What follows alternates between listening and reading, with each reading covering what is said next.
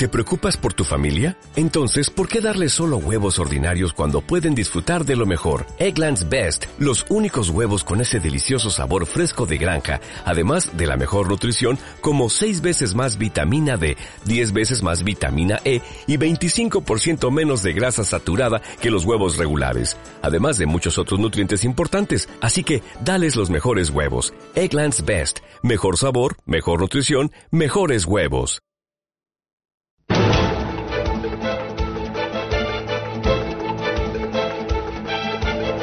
El primer análisis de la mañana. Hoy con Araceli de Frutos. Araceli, ¿qué tal? Muy buenos días. ¿Qué tal, Susana? Buenos días. De Araceli de Frutos sea eh, feliz Navidad, felices fiestas. Felices fiestas, sí, feliz Navidad. Eh, eh, oye, ya quedando los últimos coletazos sí. del año. nos quedan em, tres jornadas para que termine el año, o dos y media para que termine el año. El año ya está cerrado. Sí, sí, el año realmente bueno pues eh, nos queda que estas últimas sesiones bueno pues sean eh, pues como indica no las de Wall Street y ayer el comportamiento de Wall Street positivas para para cerrar bien el año no como el año pasado que estábamos ahí en un AI y bueno pues yo creo que ya el año eh, excepto estas subidillas, pues eh, está hecho, ¿no? Está hecho ya eh, preparando las carteras y yo creo que se han ido preparando las carteras pues en las semanas anteriores de cara pues al, al 2020, ¿no?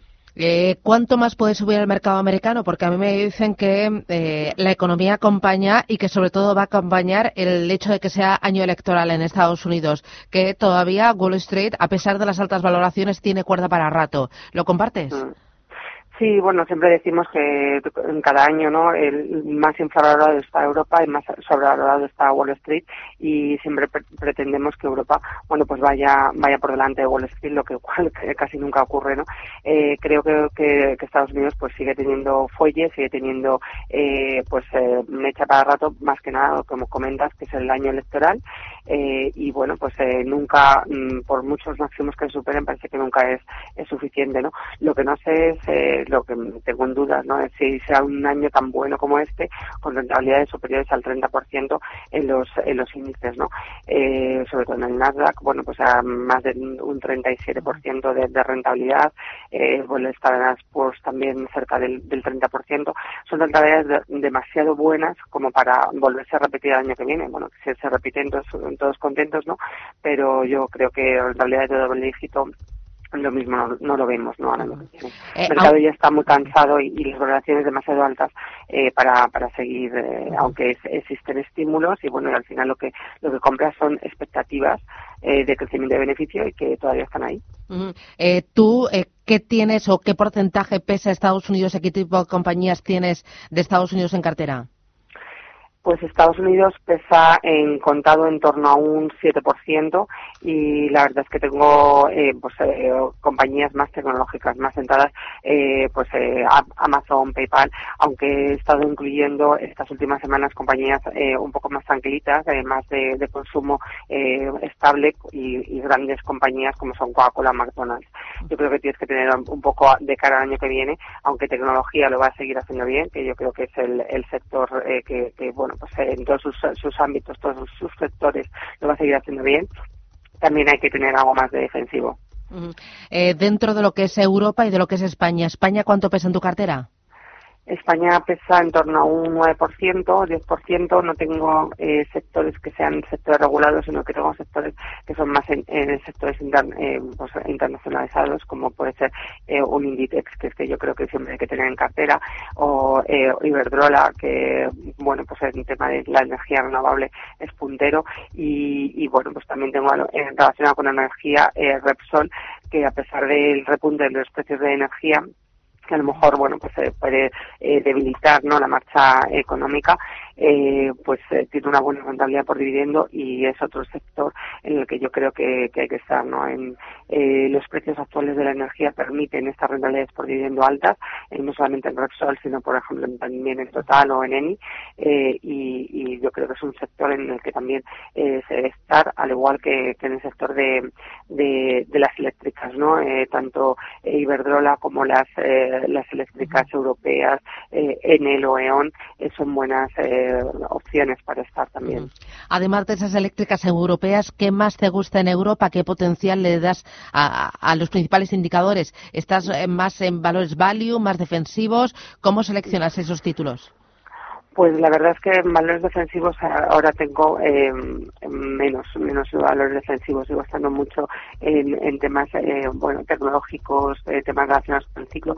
Me he metido ahora bastante en temas de building materials, de, de, relacionados con la construcción y eh, yo creo que hay que estar ahí porque eh, el ciclo sigue aumentando a pesar de bueno pues de, que, de que estemos por ejemplo en Estados Unidos en pleno empleo a pesar de que los datos en Estados Unidos últimos no han salido todo lo, bueno de lo, de lo esperado mm, pero eh, el año electoral y el incentivo de las políticas fiscales no solamente en Estados Unidos sino en otras áreas geográficas llevará a que bueno pues la reactivación económica y todo lo relacionado con el ciclo con el consumo la mitigación de la, de la eh, guerra comercial con Estados con China y Estados Unidos, pues llevará a un aumento de demanda global también de, de materiales de mm, recursos básicos. Creo que en todos esos sectores hay que estar ahí también porque eso puede ser un nuevo empuje de cara al año que viene y tecnológico es el sector que más me, me, pesa y creo que es bueno pues donde parece que nunca eh, se acaba no llegamos al techo. Y ahí pues el, el tema de ASML en, en, semiconductores en STM o SAP son las principales apuestas que tenemos en cartera.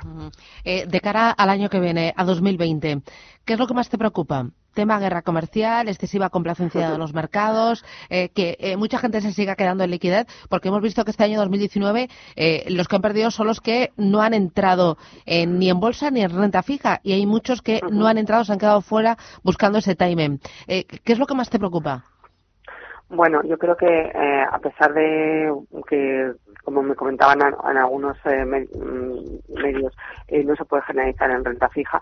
Yo creo que lo que más me preocupa es la gente que entra en renta fija a lo mejor en, en, verano, ¿no? Eh, todo movido también un poco por el tema de, bueno, pues el subidón que ha tenido en renta fija, que realmente el movimiento se realizó de febrero a, junio, y la gente que entró después se va a ser difícil conseguir rentabilidades porque yo creo que es muy complicado pues que, sigan esas rentabilidades de renta fija el año que viene. ¿no?